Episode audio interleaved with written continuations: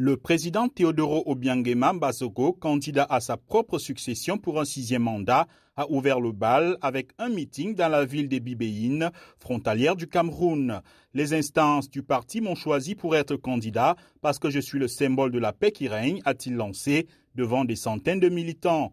Sans surprise, l'offre électorale de M. Obiang est axée sur la continuité du développement du pays, d'après son programme lu à la tribune par Geronimo Ossa Ossa Ekoro, secrétaire général du PDGE, le parti au pouvoir.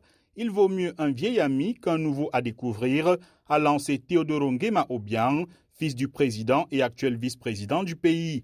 Monsieur Obiang, 80 ans, qui détient le record mondial de longévité au pouvoir pour un chef d'État vivant hors monarchie après 43 ans au pouvoir, aura face à lui deux candidats, Andrés Essono Ondo, candidat de la Convergence pour la démocratie sociale, seul parti d'opposition qui ne soit pas interdit, et Buenaventura Monsoi Asumu, candidat du parti de la coalition social-démocrate, jusqu'alors allié au parti au pouvoir dans les scrutins législatifs et municipaux.